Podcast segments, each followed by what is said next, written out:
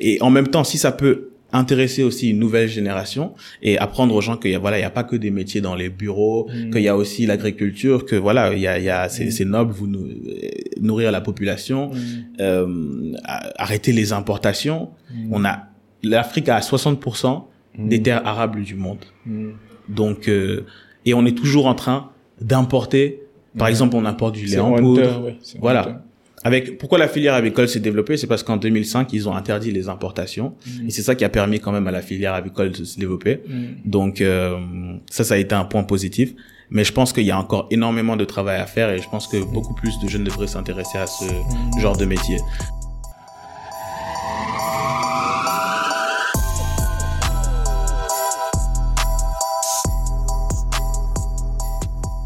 Assalam Ziyar, bonsoir à tous et à toutes, j'espère que vous allez bien.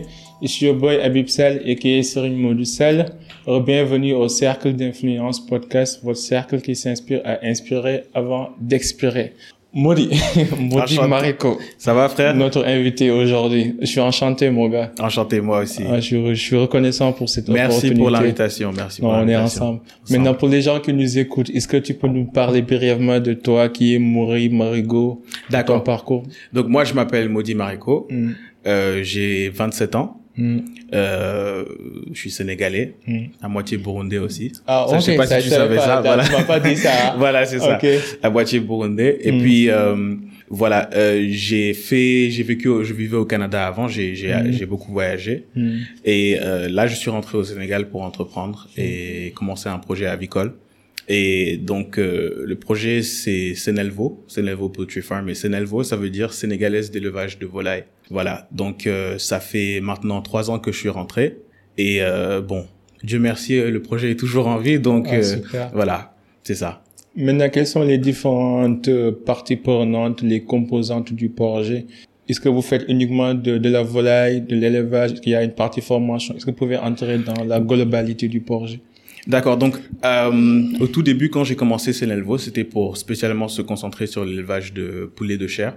mais j'avais un objectif d'aller sur les poules pondeuses, donc produire les œufs. Donc euh, j'ai monté la ferme. Donc j'ai travaillé un peu dans le comment dire dans le hum, sans que les gens j'étais pas encore sur les réseaux sans que les gens sachent ce que je faisais pendant un an et ça s'est je vais dire assez bien passé. Voilà, on a eu assez de difficultés mais on a pu avancer. Donc on était concentré sur euh, les poulets de chair et euh, après j'ai décidé de commencer à partager un peu ce que je faisais. Et puis j'ai vu qu'il y avait bah à ma surprise beaucoup d'intérêt. Et euh, bah, les gens me demandaient est-ce que vous faites des formations? Est-ce que c'est possible de visiter? Est-ce que vous pouvez nous accompagner? Etc donc je me suis dit pourquoi pas créer un programme de formation qui va euh, bah, qui va permettre aux gens de bah, de s'immerger dans dans le monde de l'aviculture quoi Mm. voilà à peu près C'était comment le processus, le fait de quitter le Canada et aller directement vers la bourse de Pout pour installer ta, ta ferme d'élevage? Après, je pense que depuis le lycée, j'ai toujours dit que je voulais faire un business en Afrique. Maintenant, je savais pas. J'ai- J'avais des idées. ch- Chaque année, les idées changeaient. Et puis, je pense qu'en 2018, euh, je suis venu en vacances ici pendant l'été. J'ai eu l'occasion de visiter une ferme avicole et c'était ma première fois. Et je me suis dit donc euh, le poulet que je mange là, c'est de là que ça vient. Et je me suis et quand j'ai compris un peu l'organisation de la chose, je me suis dit que euh, bah, je suis tombé amoureux tout simplement de de la chose. Et après bon, je me disais comment réaliser ça? Donc je, pensais déjà à, rentrer, mais j'avais pas encore euh, le step by step plan quoi. Et ensuite, bah, un an plus tard, bah, j'étais en dernière année d'études. Il me restait quelques mois et j'ai décidé de rentrer. J'ai décidé de rentrer. J'ai appelé ma famille. Euh, j'ai dit que bah, je suis pas à ma place et il faut que euh, faut que je vienne tenter quelque chose ici. Donc c'est sûr que au début quand tu arrives, euh, il y a plein d'incertitudes parce que voilà. Donc c'est sûr que c'était pas une décision conventionnelle, mais pour moi c'était un rêve quoi. C'est une aventure.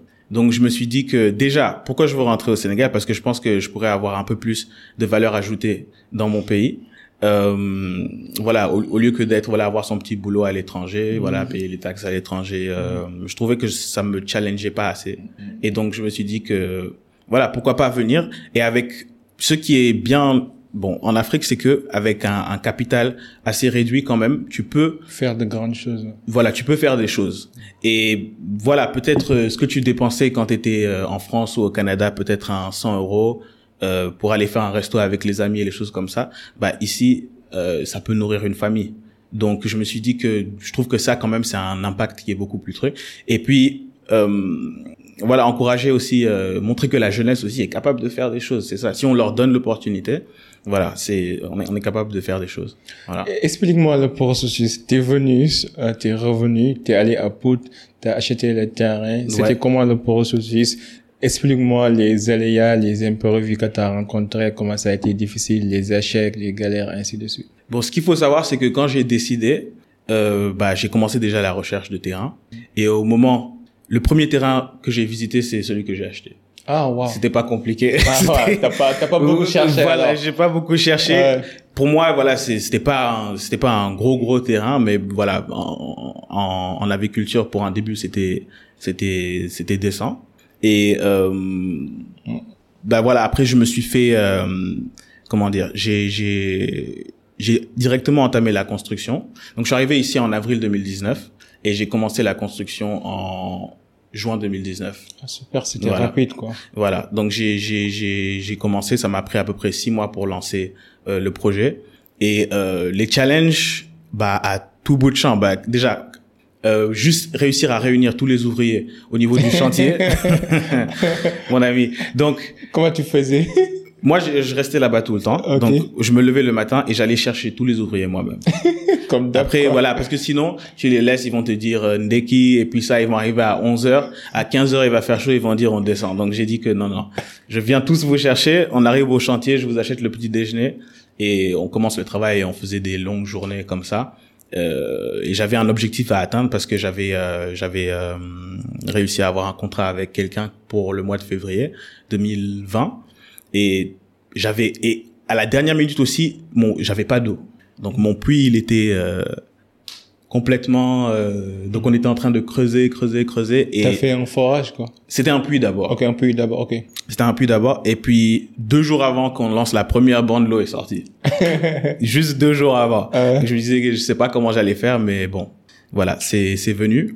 Et donc on a lancé le projet ça s'est bien passé euh, tu te rappelles euh, 2020 Ah ouais, ouais. donc La euh, on a fait la voilà. Pandémie, on a fait la première bande et puis Covid. Et comme les gens savaient pas ce que c'était bah ils ont bloqué les routes entre les régions. Donc euh, déjà juste pouvoir arriver à la ferme c'était c'était un challenge.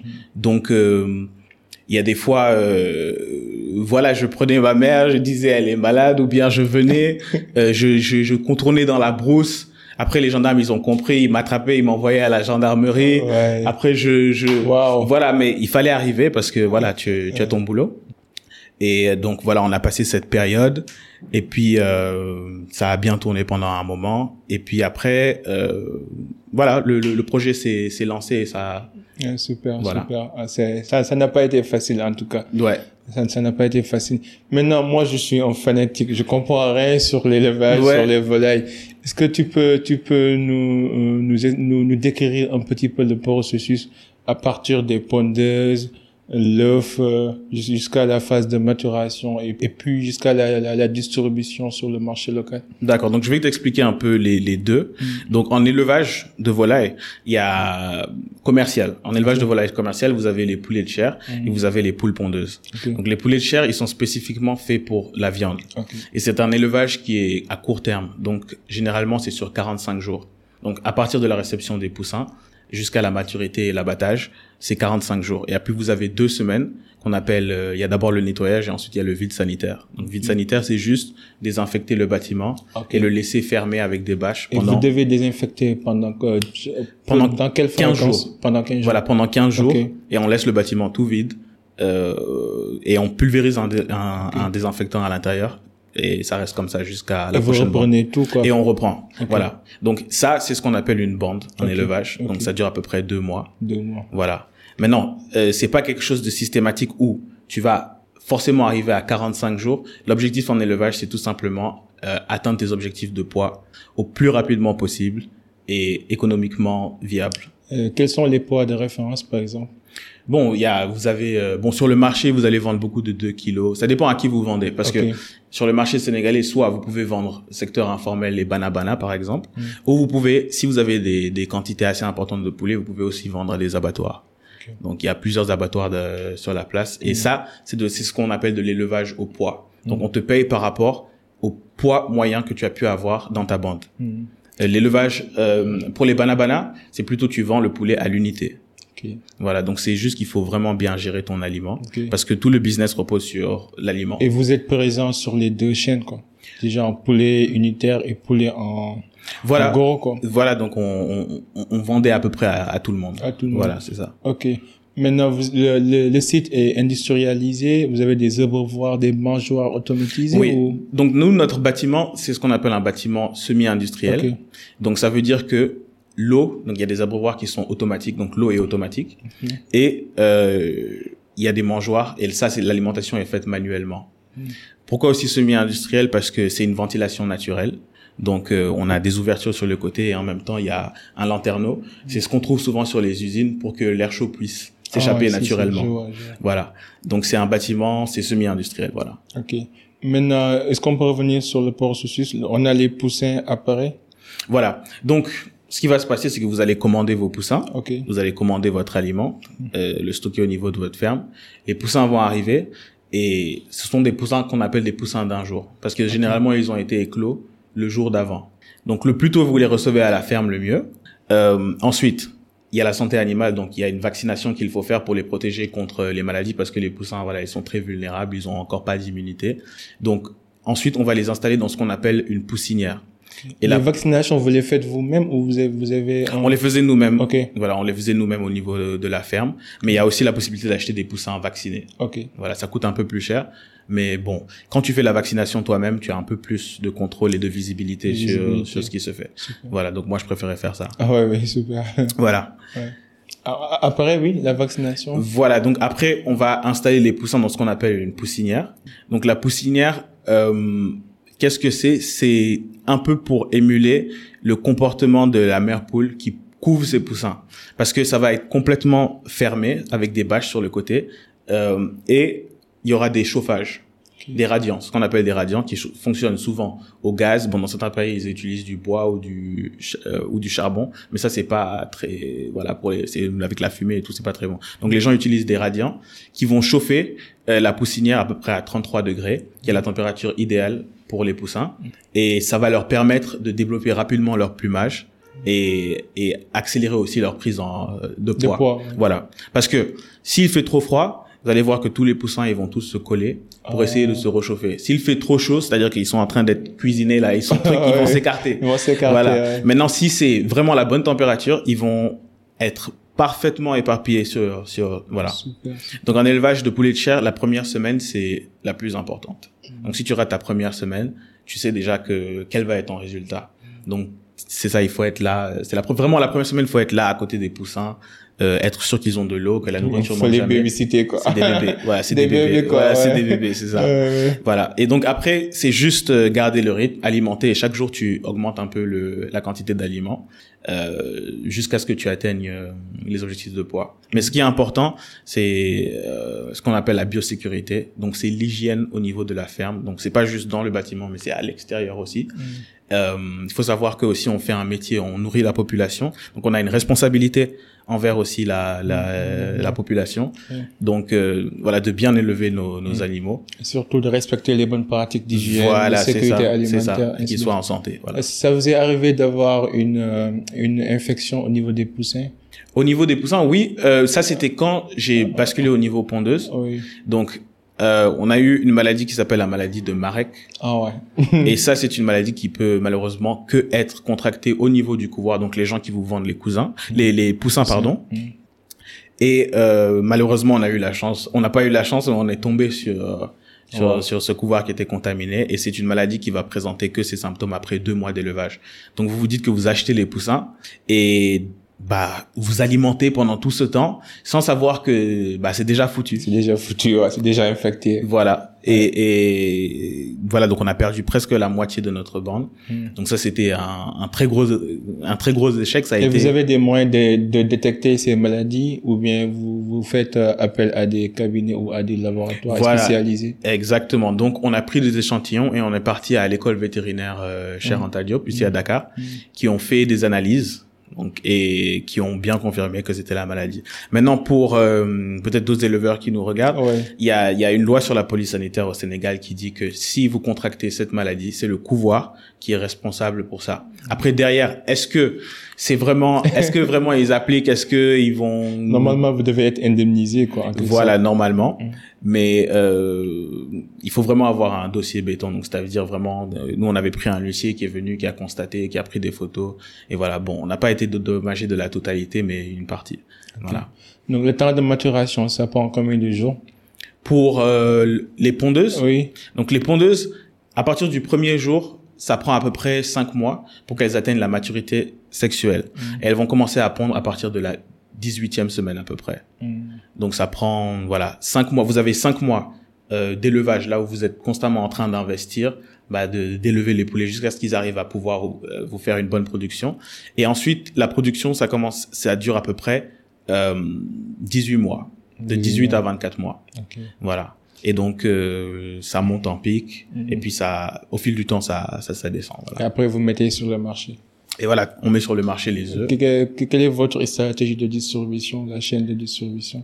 Euh, nous, on essaye de, bon, on commercialise ici à Dakar, à Dakar en gros, et puis on va essayer aussi d'aller dans les régions, voilà, d'aller un peu plus loin parce qu'il y a des zones comme, euh, voilà, le Fouta, euh, Tambakunda, tout ça, qui eux ont beaucoup de mal à se fournir en œufs, tout simplement parce que faire de l'élevage là-bas c'est très compliqué à cause de la chaleur. Il faut savoir que l'élevage de poulet, mhm. ça va pas avec la chaleur. Ah, c'est sûr. Voilà, donc euh, là-bas, bon, il fait très chaud, donc euh, les prix sont un peu plus Hmm. Voilà, élevé, c'est ça. C'est ça. Vous faites des activations, par exemple, avec le magal de Touba, vous avez des activations. Bien sûr. Ah ouais. Ah, bien sûr. on, peut pas, on peut pas rater. Voilà, donc je veux dire que par exemple, par rapport à la distribution, c'est, hmm. bien sûr, faut toujours, euh, au Sénégal, on a beaucoup de fêtes. Il faut toujours essayer de suivre euh, ce calendrier et de voir euh, et généralement la, la, la, demande va, va mm. augmenter. Là par exemple il y a le magal donc les prix sont en train d'augmenter. Et juste après bon il y aura la rentrée scolaire. Donc toutes les dames qui se mettent devant les écoles en train de vendre des œufs dans les sandwichs et tout mm. ben, elles achètent leurs œufs quelque part. Voilà. C'est ça. Ah c'est top c'est top. Euh, quelles sont les leçons que vous avez euh, que vous avez appris à travers cette expérience de, de, de l'installation du de, de, la ferme, la commercialisation, euh, le rapport que tu as avec tes employés Quelles sont les leçons que tu as apprises? Quelles leçons j'ai apprises? Bon, je pense qu'il y en a énormément. Ouais. Mais euh, si je dois penser peut-être à la à la plus importante, c'est bah, de ne jamais abandonner. Ouais, surtout. Je pense que c'est c'est ça. Quand vous avez un projet, quand vous y croyez, euh, il faut pas lâcher. Et c'est sûr que vous allez rencontrer des difficultés. Il y a des moments là où vous allez vous dire que euh, je sais même pas comment je vais payer les employés à la fin du mois. Je, je, je, en fait, vous, vous voyez pas la solution en face de vous, mais il faut jamais perdre la foi. Et euh, ça, c'est quelque chose que j'ai appris que voilà, la vie c'est un cycle. Donc, il y a des hauts, il y a des bas. Donc, euh, et il faut pas, il faut, c'est pas parce que vous passez par un moment difficile que vous dites que c'est la fin. Voilà. Mm. Et je pense que les gens qui réussissent, ce sont les gens qui n'ont jamais abandonné. Quoi. c'est ça. En tout cas, je salue l'initiative parce que tout à l'heure, quand on parlait en off, tu me disais quand tu quand tu venais de t'installer, tu avais acheté des poussins infectés et que c'était un peu dur dès le début et que tu as dû en fait euh, continuer, tu as dû te montrer persévérant, déterminé. Et d'une part, c'est un peu lié avec l'histoire que tu me disais par rapport à ton père. Ouais. Est-ce que tu peux en parler davantage, les, les, les principes et les valeurs que ton père t'a inculqués et comment en fait son héritage continue de te motiver pour faire tout ce que tu fais pour la jeunesse africaine? D'accord, donc il faut dire que déjà, bon, euh, ma famille, mon père, c'est une grande motivation dans ce que je fais. Bon, euh, en 2013, mon père est décédé et je pense que ça a été un grand élément déclencheur pour moi. Euh, là où je me suis dit qu'en fait, euh, rien n'est promis dans la vie. Parce qu'avant, bon, voilà, quand quand vous entendez il y a des personnes qui sont décédées, mais c'est pas dans votre famille proche, bon, vous vous réalisez pas ce que c'est. Mais quand c'est directement dans votre famille, là, je me suis dit que voilà, rien n'est promis. Donc, euh, je me suis dit qu'il fallait que je fasse ce que j'ai envie de faire, vu qu'on n'a qu'une seule vie. et que je le fasse bien et que et que voilà que les efforts que peut-être nos parents ont fait et la famille ont fait que que que, que ça se réalise autrement quoi. Mmh. voilà. Et euh, voilà. Donc quand il est décédé je suis passé par une période assez difficile euh, vraiment une période assez sombre euh, pendant une ou deux années. Euh, et puis après euh, bon le temps fait les choses aussi. Euh, je faisais moi j'étais beaucoup très intéressé par le volontariat. Donc je me suis dit au lieu de, de voilà de, de, de trop me concentrer sur moi-même et pourquoi ne pas euh, bah aller aider d'autres personnes et après quand tu quand tu sors tu te rends compte que euh, bah là voilà t'es pas le seul énorme il y a seul. énormément de personnes Ouais, qui, qui passent par quelque chose Ouais. et je pense que c'est une question d'avoir une mauvaise perspective de, de la situation. Et après, quand tu vois que voilà, il y a d'autres personnes, peut-être même qui passent par des choses plus compliquées que toi, bah ça, ça t'aide à relativiser. Voilà. Et puis je me suis plutôt dit que euh, voilà, si euh, mes parents ont fait tous ces efforts euh, pour nous amener là où on est, bah c'est plutôt il faut célébrer leur vie. C'est ça, il vaut mieux célébrer leur vie en, en, en donnant le maximum de soi-même, Ouais. comme ils l'ont donné pour toi, quoi. Ouais. C'est ça. Tout est une question de perspective, hein, surtout ça. hein. Euh, et après, ce que j'aime dans ce que tu fais, c'est que que ce soit sur Instagram, sur les réseaux, tu montres Ouais. le processus, tu fais des formations, tu Ouais. fais des transferts de compétences. Donc, on, on voit carrément que t'es pas motivé par l'argent, parce que je vois certaines Ouais. personnes qui ont leur business et qui se cachent derrière, qui essayent de ne Ouais. pas montrer rien du tout. T'es motivé plus par l'impact, par la contribution à la société plutôt que l'argent, ou qui essayent de, de mystifier certaines choses comme si que c'est compliqué. Ouais. Alors qu'en réalité, c'est veulent des pas étapes. partager l'information, oui, c'est ça. Ils veulent pas partager l'information. Moi, moi, je peux pas m'empêcher parce que c'est une passion et tout simplement, j'ai juste partagé euh, mon quotidien Mm. et au fil du temps, je me suis rendu compte qu'il y a énormément de personnes qui s'y intéressent. Mm. Et c'est plutôt ça, moi, qui me, qui me, bah, qui me motive parce que je me dis que, ok, bah, ces gens me demandent des conseils, etc. Bah, ils comptent sur moi. Bon, faut que justement je fasse le travail correctement et que moi aussi je sois bah, le mieux formé possible pour être sûr que ils puissent avoir des résultats de leur côté. Et en même temps, si ça peut intéresser aussi une nouvelle génération et apprendre aux gens qu'il y a voilà il y a pas que des métiers dans les bureaux Mm. qu'il y a aussi l'agriculture que voilà il y a il y a c'est c'est noble vous nou- euh, nourrir la population Mm. euh, arrêter les importations. Mm. on a l'Afrique a 60% des terres arables du monde. Donc euh, et on est toujours en train d'importer. Par exemple on importe du lait en poudre. ouais, voilà avec pourquoi la filière avicole s'est développée, c'est parce qu'en 2005 ils ont interdit les importations et c'est ça qui a permis quand même à la filière avicole de se développer. Mm. Donc euh, ça, ça a été un point positif. Mais je pense qu'il y a encore énormément de travail à faire et je pense que beaucoup plus de jeunes devraient s'intéresser à ce genre de métier. Je pense que c'est, le bon mindset aussi. Euh, même si je crois au secret professionnel, Ouais. mais quand vous faites des vidéos, c'est pas comme si vous parlez du cœur de métier. C'est pas, Non, comme si mais- vous donnez les informations stratégiques. Ouais. Juste vous, vous montrez les différentes étapes, en fait. Vous Voilà, inspirez, vous motivez. ça. Vous montrez que c'est possible. Mais j'aime pas quand les gens essayent de mystifier les choses. Tu vois, parfois tu vois certaines personnes qui font des trucs basiques, Ouais. mais qui te le présentent comme, Comme si c'est compliqué, comme si c'est une science infuse une tout science ça. infuse, c'est des équations mathématiques. Alors que C'est mon jamais gars, le cas. C'est jamais le c'est cas. jamais le cas, quoi. Et puis ce qu'il faut savoir, c'est que voilà, tu caches une idée, mais je peux te dire que euh, ce qui compte, c'est l'exécution. Combien de personnes ont des Oui. idées? Moi, combien Voilà. de personnes que j'ai accompagnées, mais qui font absolument rien. Parfois, les gens te, te demandent des conseils, tu leur donnes, Voilà. qu'ils n'appliquent pas, en fait. Une idée sans action, ça c'est- vaut rien du tout. Je pense que c'est mon rôle de, de donner le conseil. Peu importe que la personne va le faire ou pas, c'est mon rôle.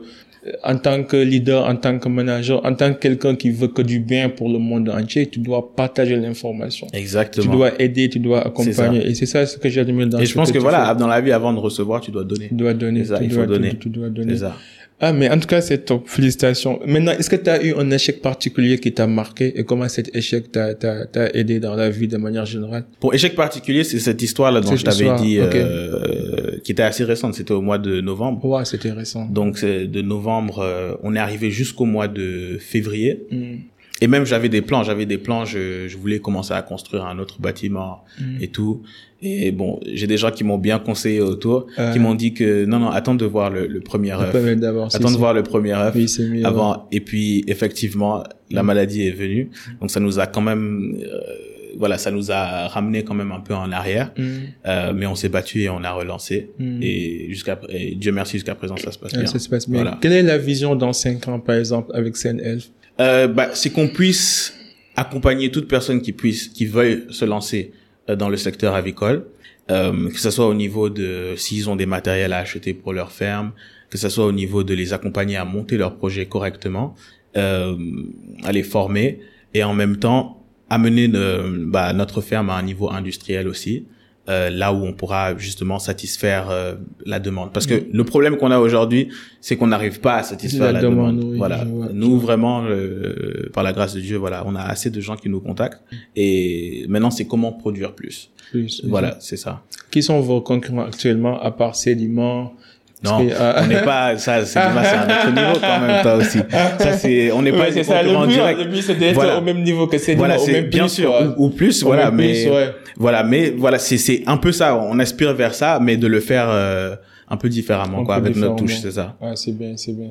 Euh, est-ce que est-ce que tu as un message particulier à donner aux jeunes de la diaspora qui aimeraient revenir investir au Sénégal? Moi je dis que bon vous avez pas besoin d'être euh, drastique comme moi et juste venir comme ça d'un coup, mais il faut d'abord venir et il faut faire le tour. Parce que moi, quand je suis venu, avant d'investir dans le domaine, j'ai fait le tour de presque toutes les fermes. Donc j'ai fait le j'ai fait le tour partout partout. J'ai rencontré euh, les propriétaires des fermes. Je leur ai posé des questions. Euh, et c'est ça, c'est essayer de vous faire un réseau, demander les retours d'expérience mmh. et euh, n'ayez pas peur. Il faut oser. Mmh. Voilà, il faut oser. Euh, et s'il y a des gens qui le font déjà, euh, je vois pas pourquoi vous pourrez pas le faire. Mm. Mais je pense qu'il faut prendre une décision et, et s'y tenir, quoi. C'est ça.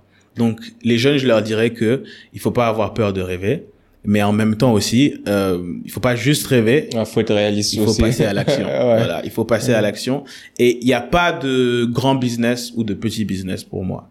Il y a ceux qui travaillent bien. Donc, l'important, c'est de, à n'importe quelle échelle, c'est de bien faire, parce que votre travail, c'est votre signature.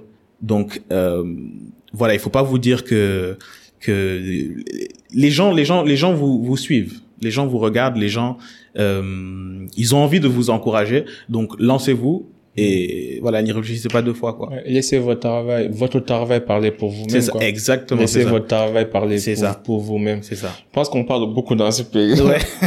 Mais c'est ça le souci. Ouais. C'est ça. Je pense, qu'on doit commencer à faire plutôt que parler, parler. C'est ça, c'est ça, c'est ça. Euh, est-ce que tu as connu une peur ou une insécurité? Actuellement Est-ce que tu as une peur ou une insécurité que tu essaies de combattre actuellement? Sur le plan personnel Donc sur le plan personnel, je dirais que une peur, une peur, je dirais que je vais plutôt dire que c'est de ne pas donner le meilleur de moi-même. Je pense que c'est ça. Il y a des moments là où je sais que je pourrais euh, comment dire, je je je je c'est de ne pas en fait c'est d'avoir des regrets quoi je veux pas avoir de regrets plus tard. Donc je veux être sûr que euh, je donne le maximum de moi-même. Et parfois, et parfois ça, ça, tu peux te, voilà, tu, tu, tu peux te, tu peux te, tu peux stresser beaucoup à propos de, de ce genre de choses. Mais euh, j'ai aussi appris que on contrôle pas tout et que parfois, voilà, il faut juste faire sa part hmm. et que le reste reviendra. Voilà. Hmm. Tu es plutôt futuriste ou tu es plutôt euh, quelqu'un qui vit dans le moment présent? Futuriste des gens Tu penses plus, plus, plus à l'avenir plutôt qu'au présent ou, ou c'est le contraire? Je pense à l'avenir. Moi, quand je vois l'Afrique... J'ai l'impression que tu es visionnaire, tu oui, oui, moi, c'est, oui, beaucoup à l'avenir. Oui. Moi, moi, quand je vois euh, le mot Afrique, à côté, je mets opportunité. Donc, je me dis, il y a tellement, tellement, tellement d'opportunités à saisir. Déjà, je vais me concentrer sur quoi? Et moi, j'ai choisi le secteur agricole. Et euh, voilà, c'est que c'est à nous la jeunesse de, de faire quelque chose justement pour pouvoir réaliser ce futur dont on rêve tous. Mais voilà, c'est en ce moment je vois qu'il y a un mouvement. Voilà, il y a beaucoup de gens de la diaspora. Voilà, ils veulent rentrer et tout. Mais euh, il faut vraiment, comment dire, rentrer dans le concret. Il faut rentrer dans le concret. Euh, il faut pas juste parler comme tu disais, mm. et il faut faut poser des actions. Quels sont les mythes et les incompréhensions autour de, du secteur que tu as choisi, l'agriculture? Euh, les incompréhensions, euh, on va parler de où? Ici au Sénégal, par exemple? D'une manière générale. D'une manière générale. Bon, euh, au début, les gens ils vont se dire, euh, les gens ont tendance à minimiser les métiers agricoles parce qu'ils pensent que euh, quand tu leur dis je vais faire de l'agriculture, ils pensent à leurs grands-parents euh, qui étaient voilà des paysans, qui avaient leur petite âne, qui cultivaient leurs petites parcelles et tout. Mais non, mais l'agriculture c'est une science. C'est c'est c'est c'est c'est un vrai métier c'est il faut bien étudier c'est c'est si tu veux le faire correctement et arriver à un, niveau, il faut vraiment euh, se former et voilà, c'est c'est une science quoi. C'est une science. OK. Euh, est-ce qu'il y a quelque chose que tu que es en train de de désapprendre, quelque chose que tu que tu croyais, que tu appliquais et que avec le temps tu t'es rendu compte que c'est un défaut et que c'est une chose que tu dois désapprendre en fait. Oui, donc ça euh, dans le management par Mhm. exemple des équipes, euh, j'étais très euh, comment on dit ça? On dit euh, micromanagement. Oui. J'étais très derrière euh, Les le gens, tu voilà, vouloir contrôler et tout. tu vérifies tout. Voilà. Et j'ai appris que peut-être ça, ça peut plus affecter la performance des gens. Donc j'ai appris à leur faire plus confiance et euh, à, à lâcher Mm. un peu plus. Et euh, voilà. Et je pense que ça se passe beaucoup mieux maintenant. T'as déjà viré quelqu'un? Euh, oui, il n'y a pas le choix. Euh, voilà. Et c'était, et c'était, c'était une expérience assez difficile parce que déjà ça m'a pris beaucoup de temps pour le faire. Euh, même si tu sais qu'il y a, il y a un problème et quand c'est ta première fois, bon, t'as, t'as, il y a le côté émotionnel, mais en même temps, tu penses aussi à la survie de ton entreprise et tu te dis que si je prends pas cette décision, euh, ça va affecter ce que je suis en train de faire et voilà, tu t'es investi beaucoup, tu as fait beaucoup d'efforts pour arriver là où tu en es et tu peux pas laisser les choses glisser. Mm. Donc voilà, en tant qu'entrepreneur, c'est des décisions assez compliquées qu'il faut prendre de temps en temps. C'est pas, on n'est pas tous les jours en train de sourire, Mm. parce qu'on sourit pas tous les jours. c'est ça la plupart du temps. Ouais. Voilà. Euh, donc euh, voilà, c'est ça. C'était, c'est, c'est assez compliqué, mais tu peux pas. Comme moi, je, je, je l'ai jamais fait et j'espère que je ne le ferai jamais parce que. Bah, tu veux- je tu- tu- tu- tu- es un businessman, toi aussi, Ouais, tu- Je sais, mais bon, le seul métier que j'ai le plus, c'est les RH. C'est parce que je veux pas virer les gens, quoi. C'est difficile, mais je, parfois, je comprends que c'est nécessaire. Voilà. En train de prévenir l'inévitable, en C'est ça, c'est ça. Il faut juste le voir de façon Mm. voilà pr- professionnelle, même si vous avez développé une relation avec la personne. Mm. C'est pas euh, c'est pas viré comme dans les films américains. You're fired. C'est pas comme, ça. Non, c'est pas ça. C'est c'est vous vous asseyez et vous discutez comme deux personnes. Vous vous dites que voilà, on a on a commencé cette relation.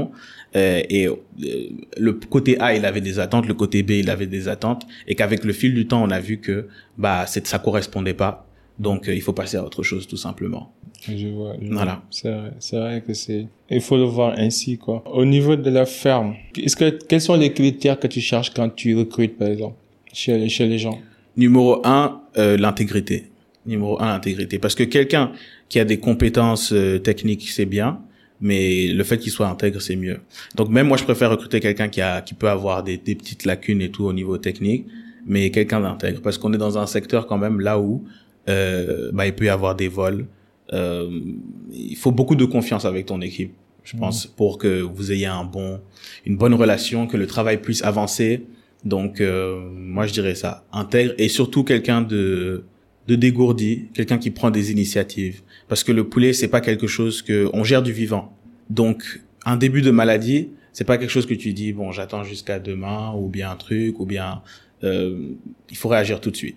Donc, quelqu'un qui est pas dégourdi, bon, il va prendre le temps et un jour peut te coûter toute ta bande si tu réagis pas. Donc, c'est vraiment quelque chose là où il faut être au, au taquet, quoi.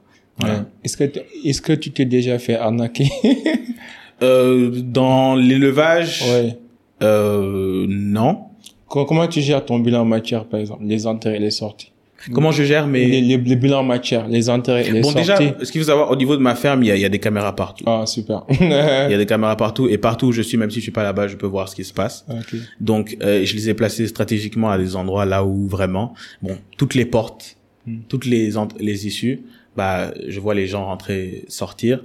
Euh, donc, euh, voilà. Après, on a des fiches, on a des fiches, on a des fiches de suivi, entrée de, de stock, stock, voilà, euh, etc. Voilà, Ah, un fiche d'inventaire et super, tout. Voilà. Super, super. Est-ce que, quelles sont les, les ressources qui t'ont aidé dans, dans, dans ce parcours, dans ce processus, que ce soit des personnes de référence ou des livres ou des vidéos sur YouTube? Comment tu t'es formé? Parce que c'est pas ton domaine Ouais. d'élevage, tu t'es formé tout seul, tu as dû faire beaucoup de recherches. Ouais.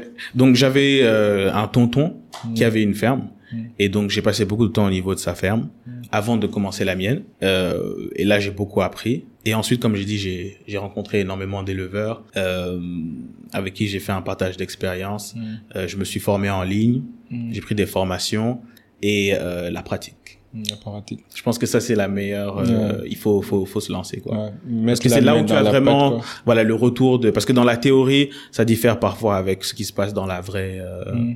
Dans, dans la vraie vie, c'est ça. Super. Et quelle est la question qu'on te pose pas assez et qu'on t'aimerait qu'on te la pose souvent La question qu'on me pose pas assez. Euh, pour l'instant, euh, quelle question on me pose pas assez euh, J'ai rien en tête. Ah. ok. J'ai rien en tête. Tu, tu, est-ce que tu parles avec toi-même souvent quand tu es seul? Je pense tout le temps parce que je suis quelqu'un quand même d'assez solitaire. Quand tu parles avec toi-même, tu parles de quoi par exemple? Est-ce qu'il y a quelque chose que tu connais au plus fond de toi, que tu essaies, que tu dis que ça c'est un défaut à moi et que j'essaye de corriger ça? Euh, J'aimerais faire plus de sport, par exemple. Ah, Je pense que je pense que voilà, peut-être pour pour les entrepreneurs, parfois il y a des personnes qui arrivent mieux à gérer, mais moi bon, comme euh, voilà, je travaille beaucoup et tout, je me suis un peu, je pense que je me suis un peu délaissé avec les années. Donc là, cette année, je vais essayer de faire un peu plus d'efforts sur ça, euh, parce qu'il faut pas s'oublier aussi dans la vie. Voilà, faut pas s'oublier.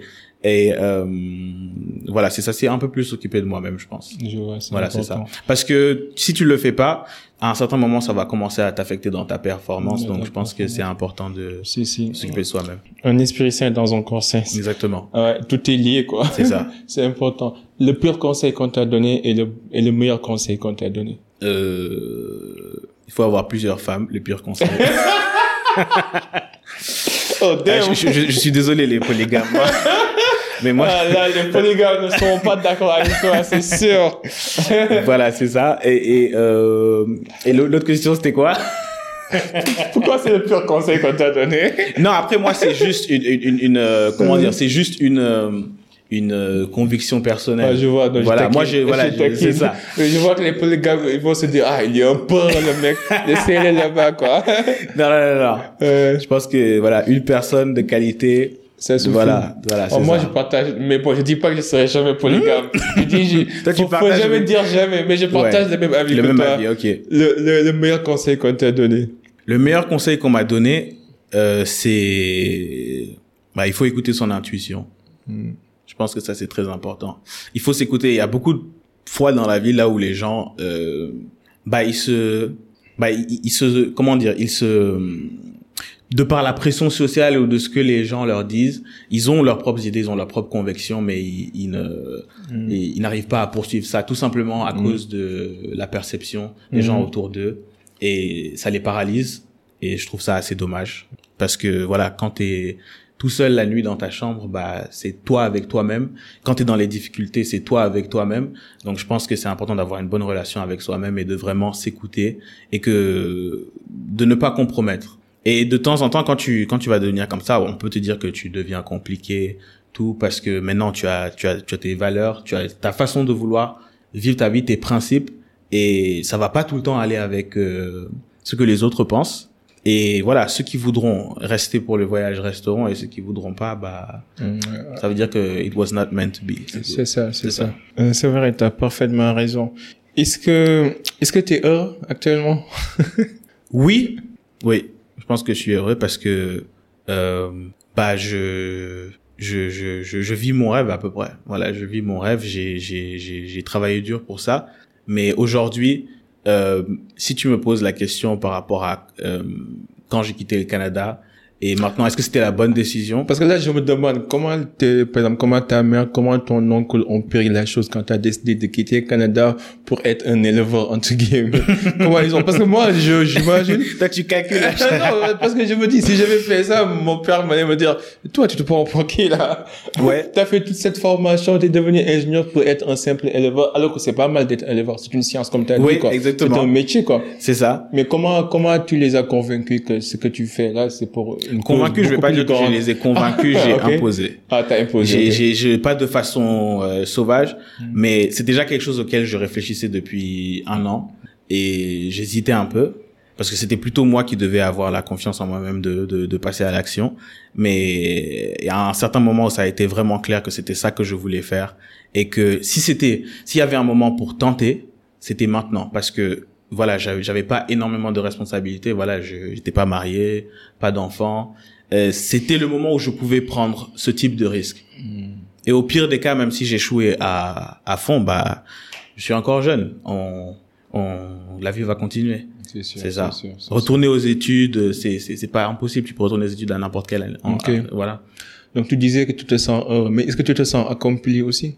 Accompli, euh, non, je vais pas dire que je me sens accompli. C'est encore, c'est que le début. Ok, Voilà, c'est que le début, mais c'est ça, ça commence bien. ça commence. Voilà, ça commence bien et j'espère que ça continuera comme ça Mm. et que euh, voilà, on pourra amener la vision encore un peu plus loin. encore un peu plus loin. C'est très important.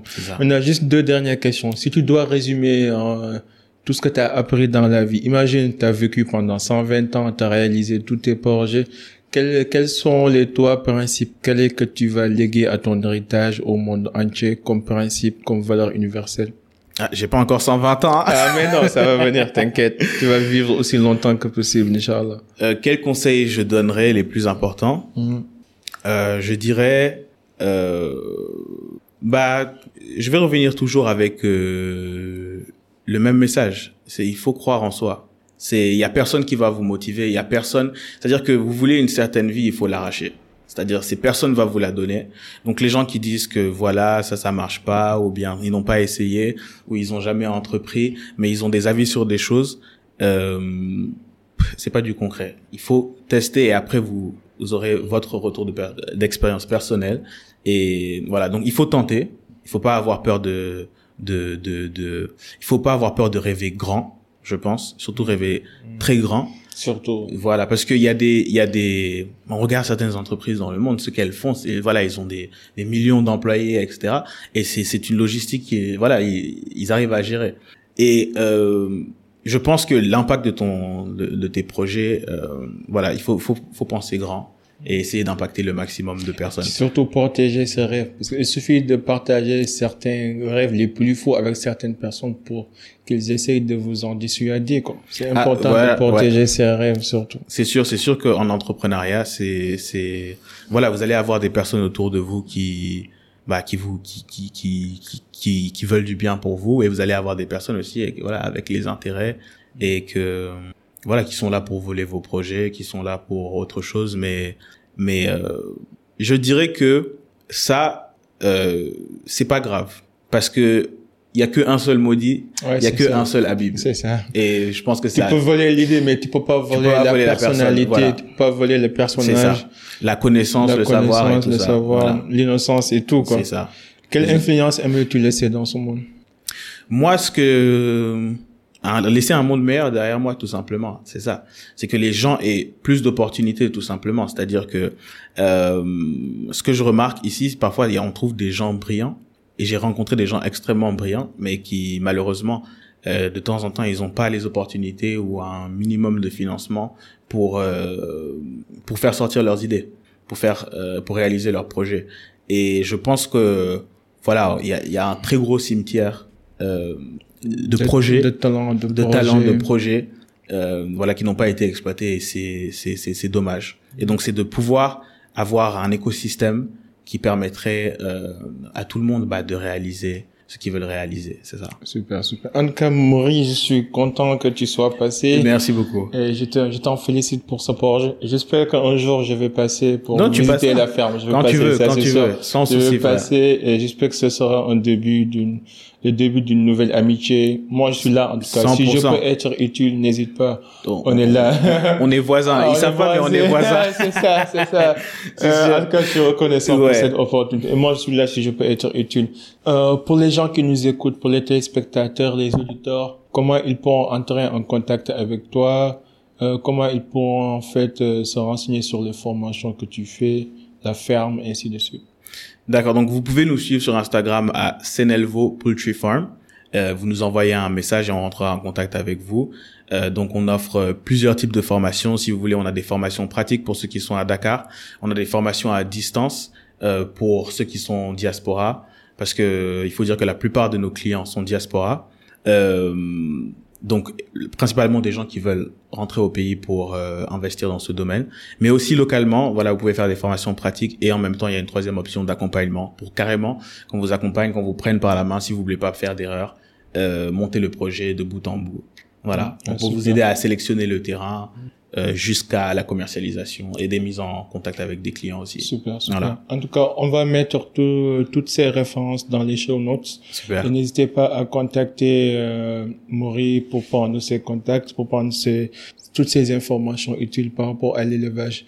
Et, c- et comment ça s'est passé ta rencontre avec John et Philippe Simon d'Investir au pays? Euh, j'ai d'abord, j'ai d'abord rencontré Philippe. Donc ça, c'était le mois où j'ai commencé à construire la ferme. Ah, super. Donc il était venu ici pour donner une conférence et je suis parti à la conférence. Et on a eu l'occasion, l'occasion d'échanger. On, on a bien discuté et on est parti au niveau de mon terrain qui était encore euh, tout nouveau, rien dessus. Euh, le même jour, le, le même, le, c'était ouais, c'était le même jour après la conférence. Euh, et c'était un terrain nu. Et je lui ai dit que dans quatre mois, quand tu reviens, il y aura une Quelque ferme. chose, ouais. Et il est revenu et effectivement, j'étais presque à la fin de la construction. Donc euh, là, on a fait une petite vidéo, euh, parler un peu de, de l'élevage, des opportunités. Et euh, après, voilà, c'est une relation qu'on a. Super, super. Voilà. Chun, Chun, c'était euh, Chun, c'est une histoire drôle. euh, ma mère aussi est passionnée d'agriculture Ok. et elle est partie faire la formation de au niveau de sa ferme Jeuve Zone et euh, elle lui a parlé de mon projet et puis il a décidé de venir visiter la ferme et donc il est venu il a visité la ferme euh, et par la suite voilà Je vois, ça s'est passé naturellement. voilà c'est tout simplement En tout cas, c'est bien. J'apprécie tout ce que vous faites et j'essaie de faire de mon mieux aussi pour passer le message le maximum possible. merci beaucoup En tout cas, merci mon gars. merci frère Enfin, merci.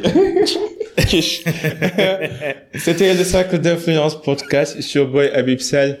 À la prochaine. En attendant, soyez unique, soyez légendaire. Peace and love. We out. Bye.